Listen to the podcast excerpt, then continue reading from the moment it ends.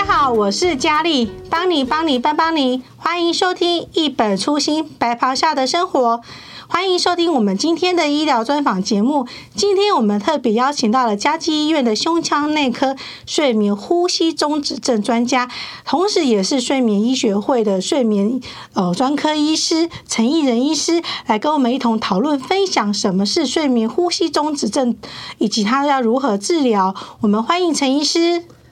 啊，谢谢佳丽，那也谢谢各位听众朋友，很高兴有这个机会来跟大家一起来分享有关睡眠呼吸中止症的一些相关的一个讯息。嗯，是啊，陈医师，那可以跟我们听众朋友来分享什么是睡眠呼吸中止症呢？还有，如果有这个症状的话，会给我们带来生活上的哪些的影响？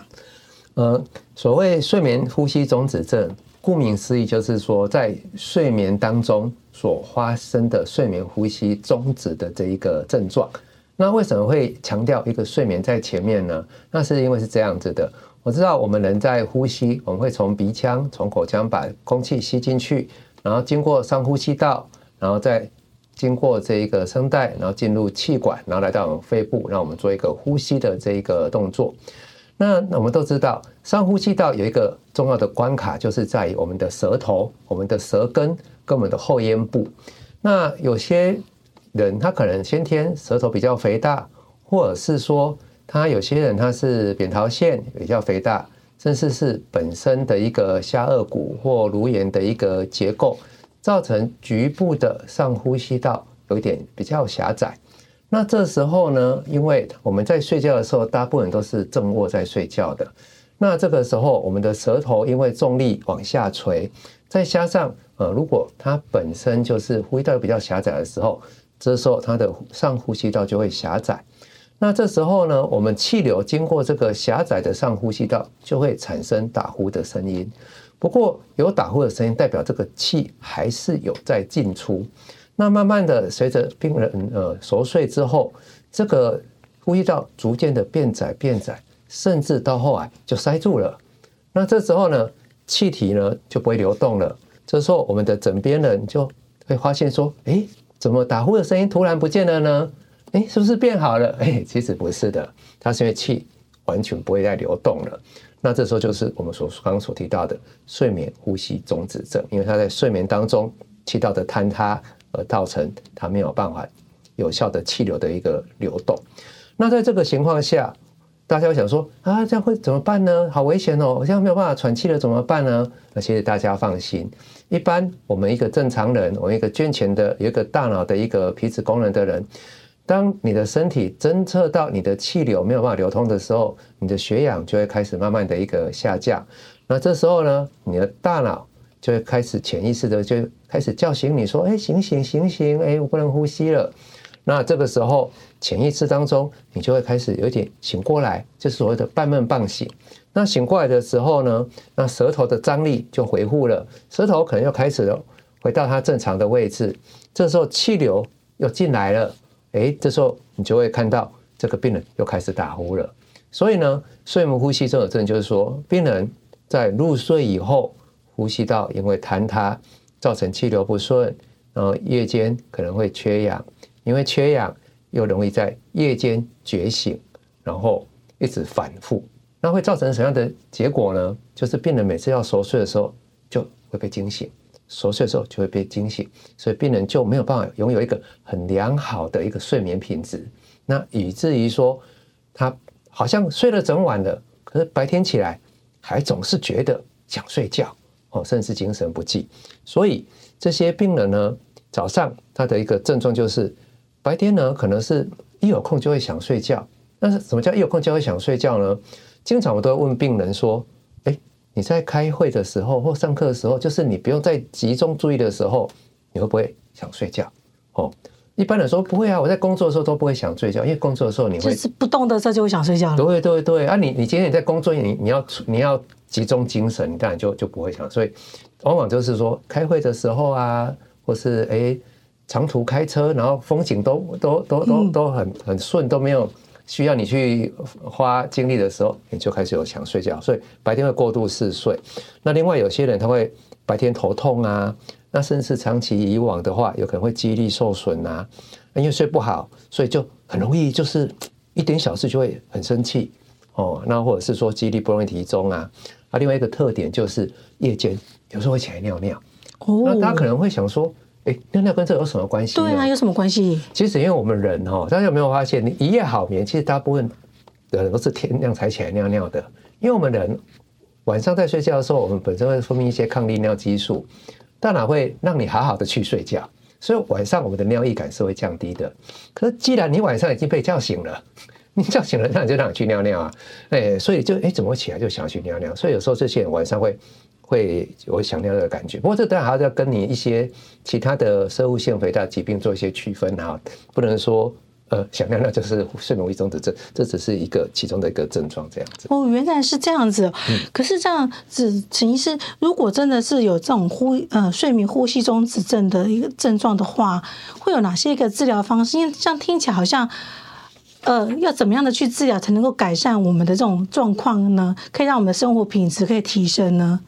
嗯，在进到这个治疗的讨论之前，我们可能要先说我们要怎么去做一个一个诊断。哦，对对对，对，那怎么诊怎么去诊断呢？哦，对，你的整件病人去到你那边的时候，你会怎么样去帮他做诊断？其实应该是说，病人会来会来求诊，大概有两个面向，一个是他可能已经在网络上已经有 Google 过了，嗯、他大概觉得他自己很像，就来找我们。嗯哼，那有些病人是因为晚上他觉得呼吸不顺来找我们的，嗯、所以。当这个睡眠呼吸中止症，它合并一个就是睡眠的异常，啊，一个就是呼吸的不顺，所以我们一开始呢，我们还是要先做一个整体的评估，就是说，哎，你这个晚上的夜间的一个睡眠不顺，是不是完全是睡眠呼吸中止症的？因为其实很多共病是存在的。哦，我稍微一点题外话，像有些人他可能本身有呼吸道疾病，比如说像气喘啊、慢性肺疾病。会主病，或者是说有些病人他本身有心衰竭啊等等，这些病人有时候他在夜间他就是会喘，会不好睡觉。嗯，对。哦，那有些人当然是他就是家人有发现打呼啊睡不好的情形，所以一开始我们还是要先做一个基础的一个评估哦，看有没有其他的内科疾病会造成他的睡不好或夜间的这个这个。这个呼吸不顺的症状，那当然了，如果今天很明确的，我其实就是睡不好的部分，我们也有一些睡眠量表，可以协助你来评估你这个睡不好的一个程度跟它的一个形态。哦，这是一个初步的一个病史上的一个询问。那接下来，但我们会进入一个理理学的一个检查。哦，首先，我们这些病人一般来讲，相对来讲，我们的体态上就会比较。呃，肥胖一点，所以我们看一下他的体态哦，然后看一下他的脖子。我们刚刚一直在强调上呼吸道，所以这些人的脖子可能会比较肥，可能会比较短一点。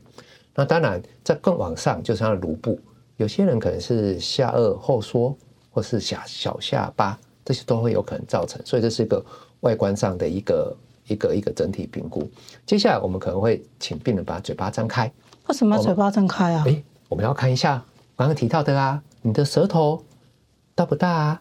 哦，你的扁桃腺大不大啊？其实这些病人有一些特征，或许我们大大家在家里也可以，呃，大家拿个手机的手电筒，鼻子照一下自己的朋友或这个 这个亲戚看一下。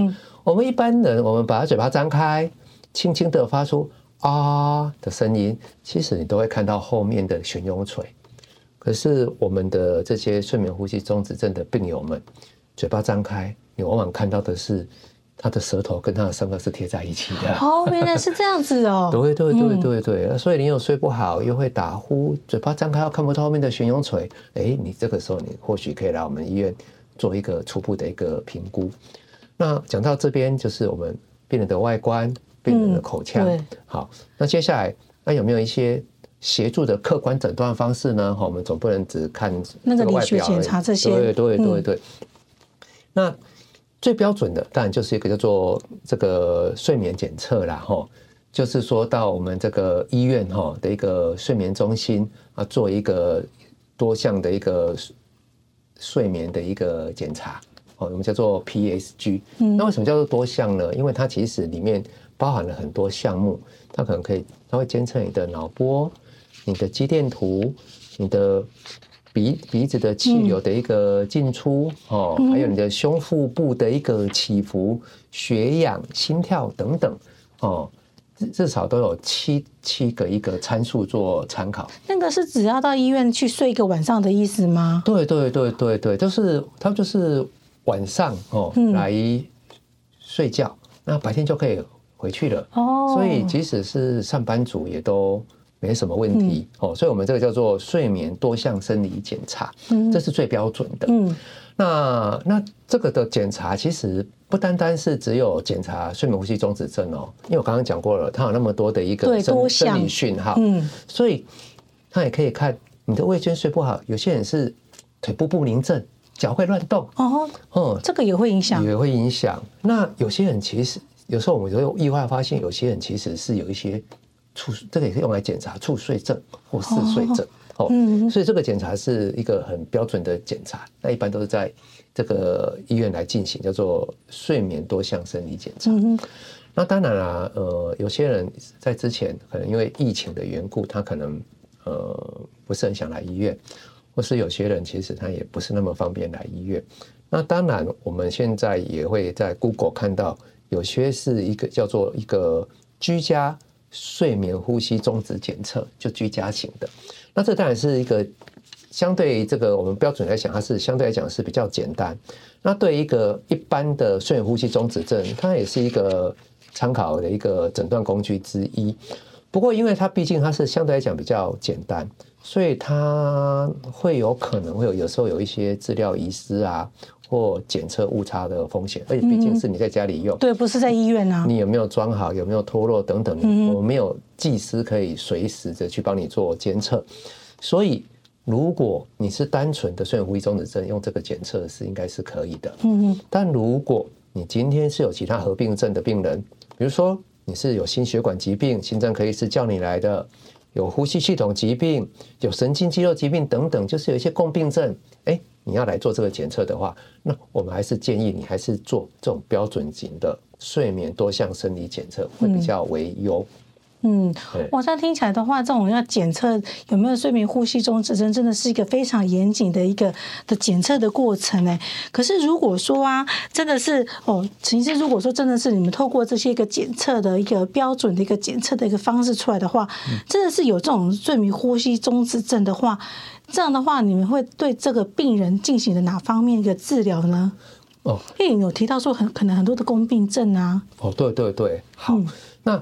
为什么要去治疗？刚刚这个佳丽提到一个很重要的的事情，有些人觉得哦，我就睡不好而已呀、啊，治疗可不可以呢？对对对对对。嗯、那像很多研究显示，哈，这个疾病事实上跟很多共病症是相互存在的。也就是说，单单可能只是睡不好，可能是白天精神不济啊等等。可是你知道吗？睡眠是我们人体不管是在生理啊或心理的一个层面上，它是一个很重要的一个修补的时间。怎么说？哦，人家不是说得好吗？就是睡眠睡得好啊，就没有烦恼了啊。哎，对耶，古人有云。对对对啊，所以那因为你睡不好，甚至如果比较呃明确的标示，是因为阻塞性的睡眠呼吸中止症的话，事实上它跟一些心血管疾病是有关系的哦。研究显示，哦。中度以上的睡眠呼吸中止症的一个病人呢，罹患高血压的风险是比较高的。嗯，那它也会跟心律不整啊的危险因子有相关，甚至会增加心脏衰竭啊、冠状动脉疾病或是中风的相关风险。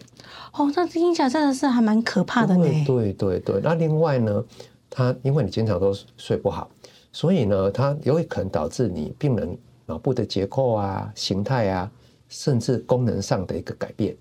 那有些显研究还显示说，这个睡眠呼吸中止症呢，会造成病人认知功能的一个受损。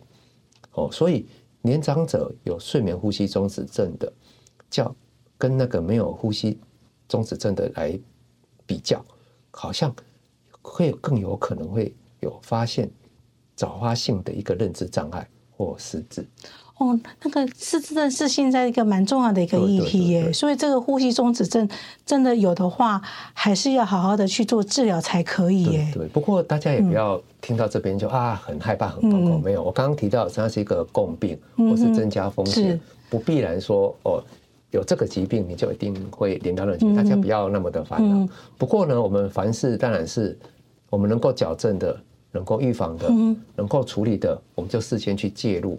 降低危险因子，当然可以降低我们未来的风险，这是我们的一个一个目标。这样子是，但是因为也是说能够把那个呼吸中止症这个的症状的哦做一个治疗跟改善的话，其实是可以大大提升我们的生活的品质，在工作上我们的注意力也可以比较集中，不会说开车开到一半。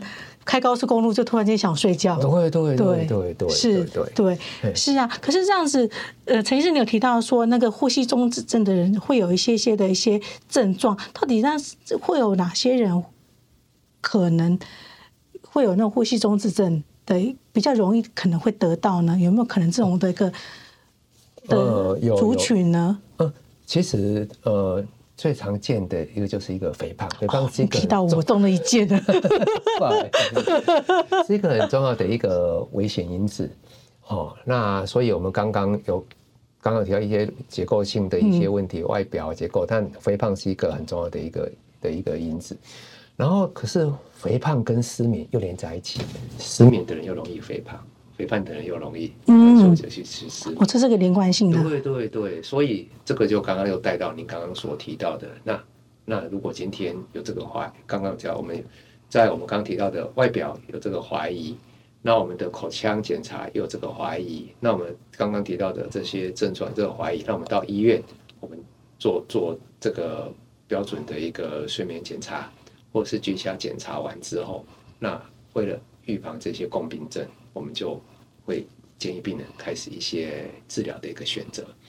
那既然刚刚提到了肥胖是一个很重要的因子，所以所有的不管哪一方面的一个治疗，我们都会要求他再多加一个东一个治疗的选项，就是减重。减重，嗯，减重，减重大概是最基础的。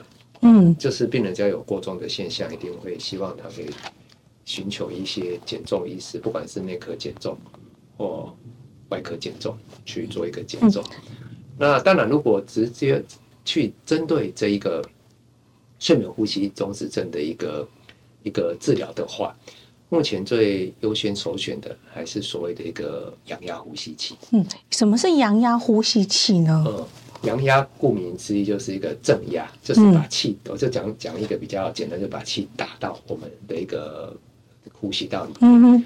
我们又回到我们一开始提到的，我们的一个睡眠呼吸中止症的一个一个重要的成因，就是上呼吸道的狭窄，嗯，对，以及睡觉的时候舌头的一个下沉。所以呢，我们就是要重建我们呼吸道的一个通畅。那阳压呼吸器呢，它就是一个类似一个面罩，罩在我们的一个脸上或鼻子上，它会打空气进去，因为是把空气打进去，所以它叫做阳压。正压，它就好像形成了一个空气的音架，但这这个这个空气打到我们的鼻腔里面，它就在就把我们的舌头给飘顶起来，把我们的上呼吸道把它撑起来，这样你就不会坍塌了。当你的呼吸道不会坍塌了，你你的呼吸就顺了，你就可以有一夜好眠。嗯，那因为这是一个非侵袭性的一个治疗方式，而且被研究认为是。非常有效的，所以我们的优先选择是这个阳压呼吸器的一个使用。